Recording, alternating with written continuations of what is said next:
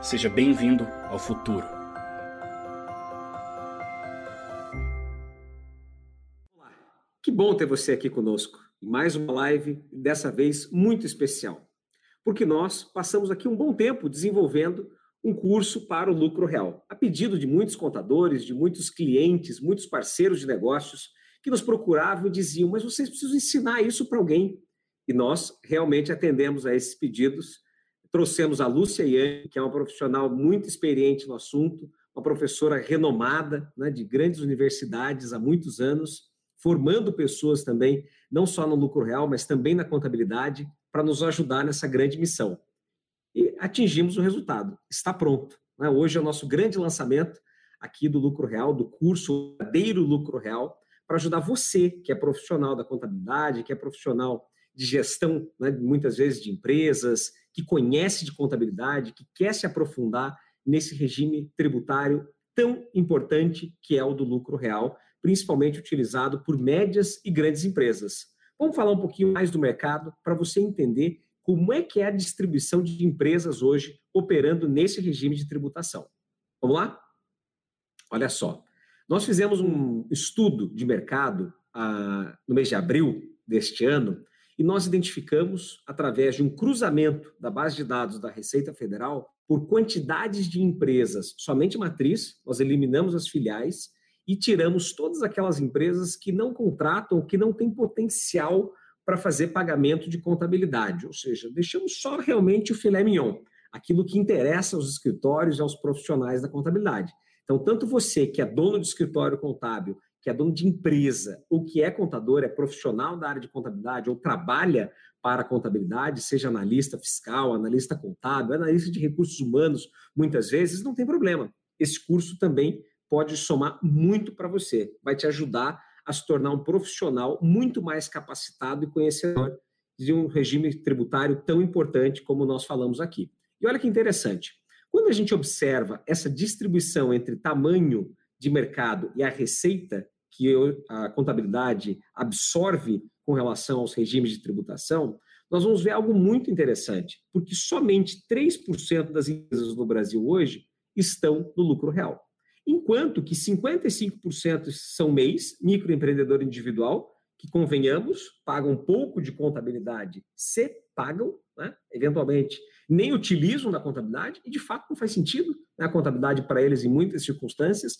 porque são muito pequenos, uma operação muito pequena, que mal dá para a gente dizer que é, de fato, uma atividade que se organizou como uma empresa. Na prática, a gente sabe né? O MEI, isso não é demérito, importante dizer, né? ressaltar, pelo contrário, não é um fato apenas, é só uma constatação de que nós temos microempreendedores individuais importantíssimos para o nosso país, para a circulação de renda, para a economia, para a geração de empregos, eles são muito importantes, né? nós reconhecemos isso sem dúvida alguma. Mas a contabilidade não é necessária para lhe fazer a gestão de algo ainda em desenvolvimento. Agora, quando esse empresário né, ele cresce, ele se desenvolve, ele tende a migrar para o simples nacional.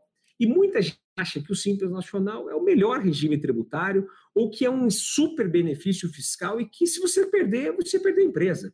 Isso não é verdadeiro. É? De cada 10 empresas que nós fazemos um estudo tributário, em nove nós descobrimos que o lucro real teria sido mais vantajoso para ela nos últimos dois anos, pelo menos. Quando não, nos últimos cinco, dez anos, talvez. É? Porque o empresário ele acaba formando várias empresas no Simples Nacional, ou várias empresas usando uma no real, uma no simples, uma no presumido, faz uma salada ilegal, muitas vezes. Né? E esta salada toda leva a consequências, ao famoso castelo de areia, que nós gostamos de chamar aqui.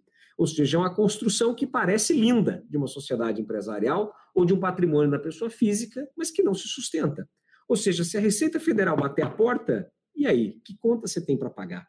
Que conta o seu cliente tem para pagar? Não é porque estava irregular no Simples Nacional, às vezes tributando no anexo errado, às vezes com duas, três, quatro empresas em nome de elementos cítricos, não, é? o famoso laranja, que estava lá, presente, o cunhado, o primo, o parente, utilizando do Simples Nacional de maneira indevida. Então, o lucro presumido, aí a gente passa a analisar, tem lá, hoje, né, a gente vai observar aqui, 19% das empresas brasileiras nesse regime de tributação porque todas essas empresas, então, têm muito lucro, né? provavelmente. porque ela está presumindo uma lucratividade. O que não é verdadeiro. Muitas empresas acabam ficando no lucro presumido por simples comodismo. Ou seja, é cômodo não pegar nota de tudo, é cômodo não controlar bem o estoque, é cômodo poder distribuir lucros a qualquer momento, porque já está tributado. Ou seja, essa dinâmica toda empresarial não estruturada nos leva a regimes de tributação em tese beneficiados. Mas isso não é a realidade. Ele não é beneficiado, ele é beneficiado na sua operacionalização, mas não no seu custo. O custo tributário, muitas vezes, do Simples Nacional e do lucro presumido acabam sendo muito maiores do que do lucro real. E é este o grande diferencial que nós trouxemos a você em nosso curso.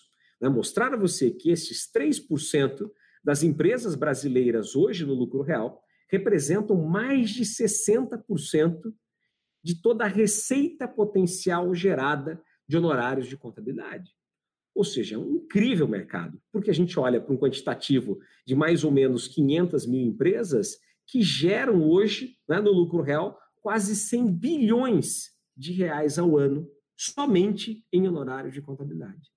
Ou seja, o dinheiro está no lucro real.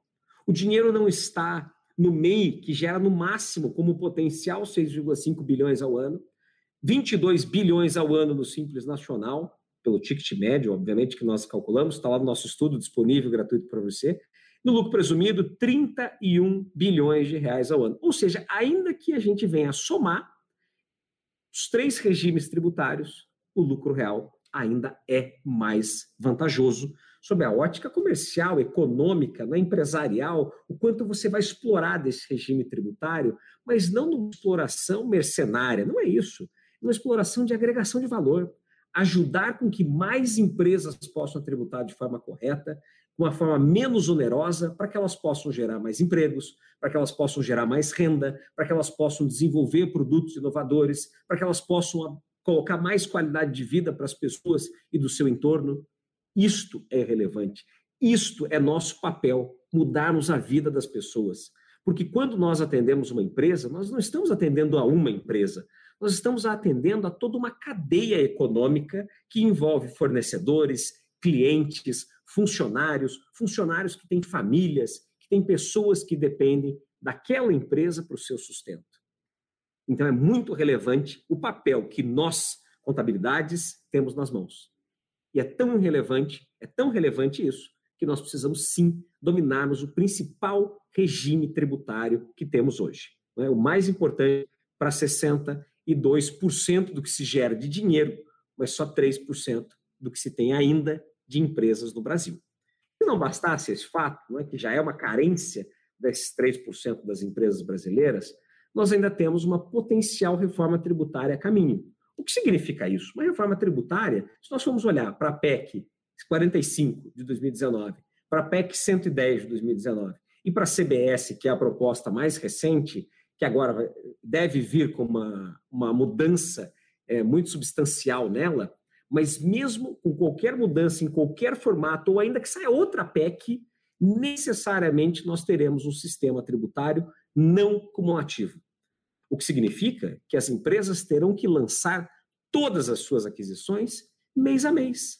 O que quem está hoje no Simples Nacional ou no lucro presumido não faz. Ou seja, nós temos hoje, no meio nem se fala, né? Ou seja, nós temos hoje um potencial de 4 milhões e meio de empresas no Simples Nacional, mais 3,3 milhões de empresas do lucro presumido, que a partir do momento que acontecer a reforma tributária, elas terão que fazer uma contabilidade exatamente como se elas estivessem no lucro real.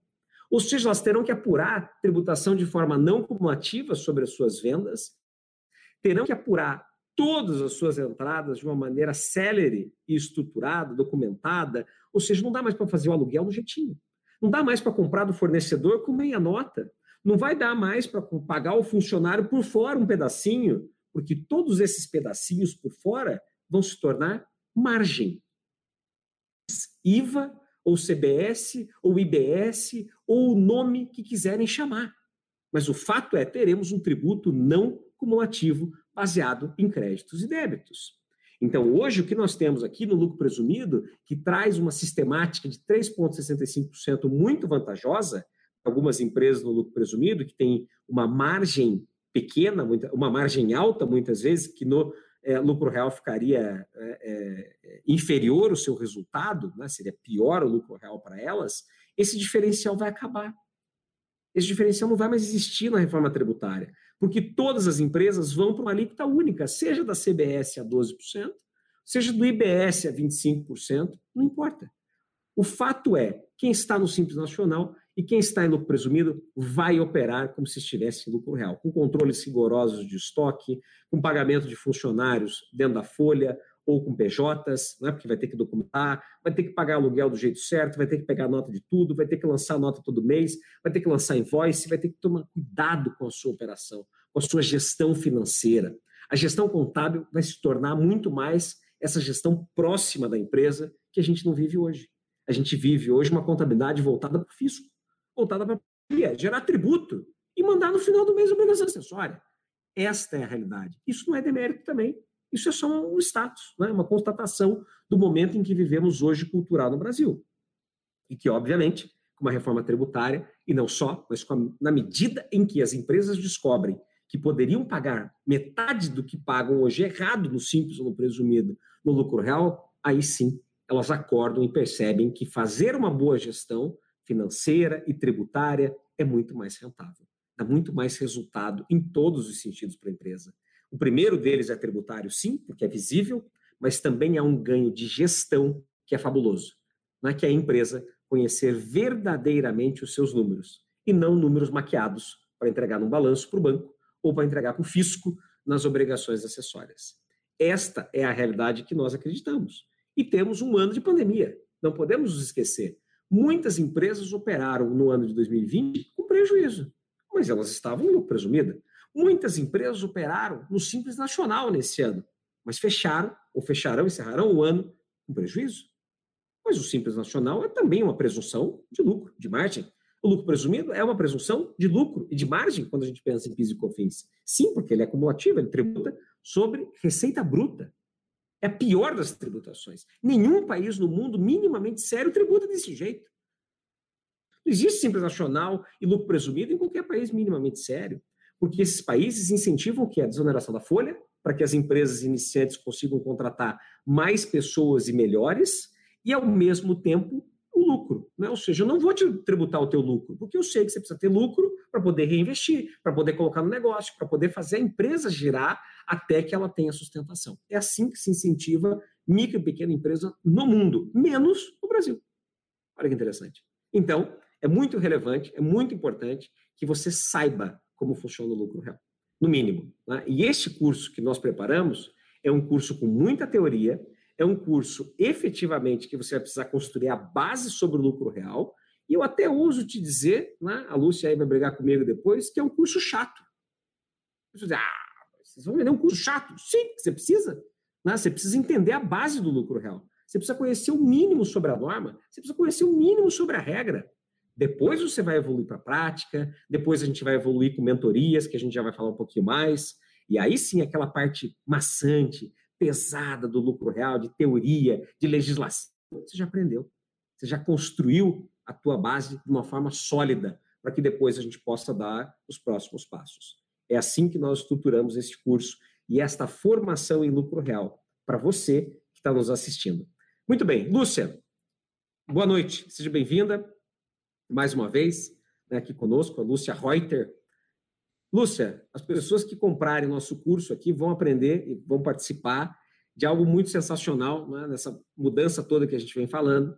Mas um dos itens que nós colocamos, que você trouxe como destaque, é poder comparar e apurar o lucro real na sua apuração trimestral ou anual, estimativa, balanços de suspensão é, e casos práticos para esse aprendizado. Fala mais, Lúcia, para quem está nos assistindo sobre então, esse Boa noite a todos. Boa noite, Lucas.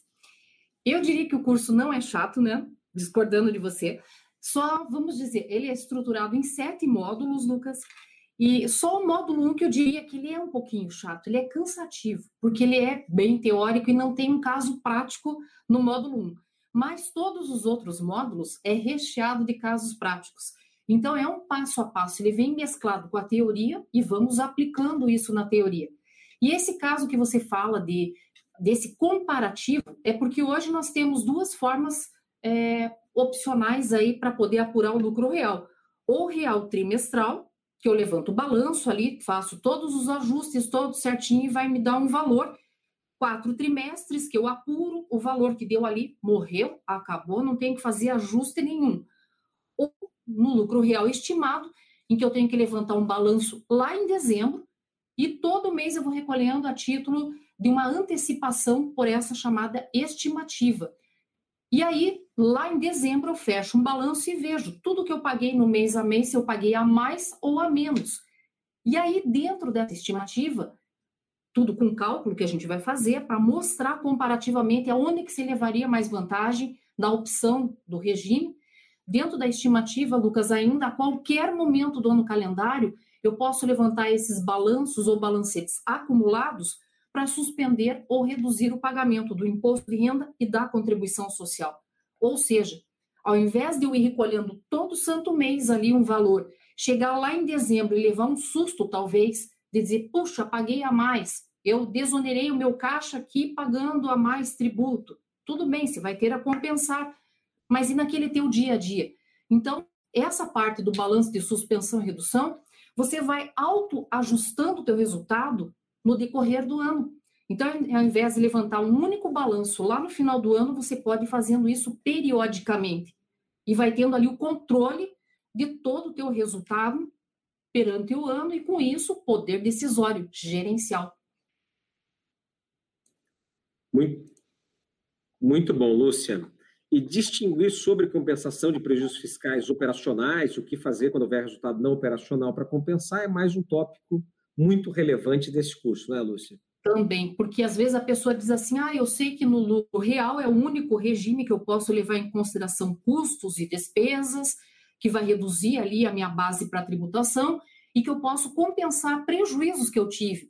Só que muita gente, Lucas, não faz a distinção do que, que é um prejuízo um resultado positivo vindo da, da minha atividade operacional e de outras receitas, outras despesas como, por exemplo, se eu tive prejuízo na minha atividade normal, usual, só que se, por exemplo, eu vendi um bem do meu ativo imobilizado e tive um ganho de capital, eu posso compensar? Tem limites? Não tem? Eu tenho que separar isso no LALUR e guardar para poder compensar com outro valor da mesma natureza, não operacional com não operacional? Tudo isso a gente vai falar e vai dar exemplo prático no decorrer do curso. Maravilha, Lúcia. E os incentivos fiscais em relação à redução do IRPJ e da CSLL, Lúcia? Como é que então, a gente aborda isso nesse curso? Pois é, eu vi, né, são 20 e poucos anos que eu trabalho né, nessa área toda com tributos, contabilidade, e fiz muitos cursos na vida. Em todos esses cursos aí, eu não vejo o pessoal colocar exemplo prático. Eles só citam um ou outro incentivo fiscal. E aí, nosso curso está extremamente atualizado, é, na maioria das telinhas nos slides, ele tem a fundamentação legal para dar mesmo a consistência naquilo que está sendo feito e fala de todos os incentivos fiscais e para todos eles a gente tem lá o exemplo prático, como é que realmente aquilo abate teu imposto de renda a pagar.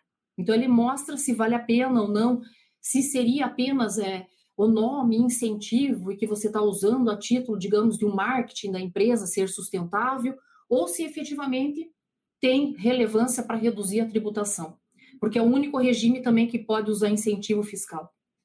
Maravilha. Casos práticos teremos também, Lúcia, não é? Como IR Fonte, PIS, COFINS, CSLL, ou seja, emissão de notas fiscais muitas vezes é uma dor para quem sai do Simples Nacional, porque tem mudança, não muda?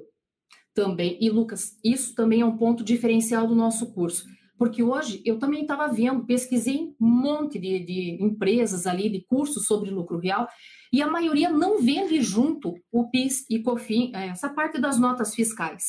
Já vou falar até um outro tópico que tem ali também. É, mas ele não, não fala sobre retenções. Retenções é um curso à parte que a gente tem. E no nosso curso eu achei extremamente importante quando falo lá nas deduções do imposto a pagar. O que, que eu posso abater? E daí fala nessas retenções das notas fiscais. Então, tem o IR-Fonte, tem a parte do PIS-COFINS e contribuição social sobre o lucro. Ou se por um acaso eu, pessoa jurídica do lucro real, vender, prestar serviço para um órgão público, como que se dá essa retenção? Então, tem todo esse cuidado e também todos com exemplo prático para mostrar como é que reduz isso daí, com todo muito cuidado. Bom, muito bom, Lúcia. E, e, o Elalur e o Elax, Lúcia, como é que eles funcionam? Como é que a gente trata esse tema tão importante no nosso curso? Esse, é, eu diria que é o coração do curso, é o tudo, né? Onde está bombando ali. Também eu vejo nos cursos o pessoal citar uma outra adição, uma outra exclusão. Nós vamos falar de todas ali e o que, que adiciona e o que, que exclui efetivamente para o imposto de renda e o que para a contribuição social. E muita gente acha que tudo que eu aplico para o imposto de renda corta e cola e usa para contribuição social. E não é bem assim. Então, isso a gente dá bastante reforço, destaque mediante o curso para que não cometam enganos, não tenham erros ali. Muito bom, Lúcia. É, juros sobre capital próprio, nós sabemos que muita gente conhece, mas pouca gente aplica. Exato. Fala para nós, Lúcia, sobre esse tema. Então, porque nós temos como forma de remuneração dos dirigentes o prolabore, a distribuição de lucros, que é o mais usual, né? E o juro sobre capital próprio, que o pessoal não usa. Então, Nesse tópico, no curso, nós também vamos dar ênfase da onde que teria benefício para a empresa efetivamente, que reduz mesmo a carga tributária dela. Então, é bem interessante também com um exemplo prático, comparativo dessas formas e mostrando é, como que ele se daria para o lado da empresa e para o lado do sócio que está retirando esse tipo de benefício. Maravilha, que tem diferença se for pessoa física, se for pessoa jurídica. Né? Então, estamos falando aí de, de aplicar TJLP, de cálculos importantes, tudo isso está abordado aqui no nosso curso também. Apuração do PIS e da COFINS na modalidade cumulativa e não cumulativa, até porque é, nós, embora tenhamos como regra geral a não cumulatividade do PIS e da COFINS para o lucro real, há muitos casos de exceção. E não é raro nós nos depararmos aqui com empresas que estão há muito tempo no lucro real, tributando PIS e COFINS de forma não cumulativa, quando na, quando na forma correta, que é acumulativa, teria tributado muito menos. Então, é uhum. é bem importante, é bem relevante, né? Essas empresas podem ter uma carga tributária efetiva muito menor é, do que elas têm hoje. Muito bem. Dicas de planejamento tributário com o lucro real. Temos também, não temos, Lúcia? Temos e também de reorganização societária também. Então, é bem interessante, é super completo. A gente tentou colocar nesse curso coisas que você verificava no mercado, mas que eles ofertavam tudo segregadinho, e você tinha que gastar uma fortuna para ir comprando um e outro, e muitas vezes não sabia o que, que você estudava por primeiro. E aqui nós fomos fazendo um passo a passo, começando do mais básico, passando no intermediário até evoluindo a uns pontos mais assim relevantes, importantes e que demandavam de um conhecimento primordial ali que nós vimos antes. Então ele foi assim crescendo dentro desse curso. Está muito legal. Eu... Excelente, Lúcia. Bom, e muitas empresas, quando elas decidem mudar para o lucro real, porque elas fizeram o seu planejamento, fizeram as contas, entenderam que o lucro real é mais vantajoso, mas e aí? Como é que migra do Simples Nacional para o lucro real? O que, que faz com o estoque? O que, que faz com o PIS e com a COFINS, Lúcia? E quem está saindo do lucro presumido para o lucro real? Você tem que se preocupar com essas questões das notas, dos fornecedores, com a origem de tudo isso. Como é que funciona esse assunto, Lúcia? Tem que se preocupar demais e tem tópico também específico. Então, não é só um curso voltado na tributação, tem muito da parte contábil também. Então, ele fala toda essa parte é, dos estoques, né, bem como você colocou, de todos esses cuidados que você tem que fazer, muitas vezes até um balanço de abertura de empresas que às vezes não tinham contato, não tinham cuidado nenhum, não tinham controle contábil efetivo. Então, como que você padroniza tudo para poder dar início e fazer a contabilidade correta? É o momento de aprender, né, Lucas? Perfeito, muito bom. Bom, fora isso, tem muitos outros temas importantes. São quantos módulos, Lúcia? Sete módulos. Sete módulos, são muitas horas de conteúdo, são mais de... Oi? Mais de quantas horas, Lúcia, de conteúdo? Tempo? Mais de 30 horas, Lucas. Mais de 30 horas já de tá. conteúdo produzido para você que aderir ao nosso curso de O Verdadeiro Lucro Real. Muito bem.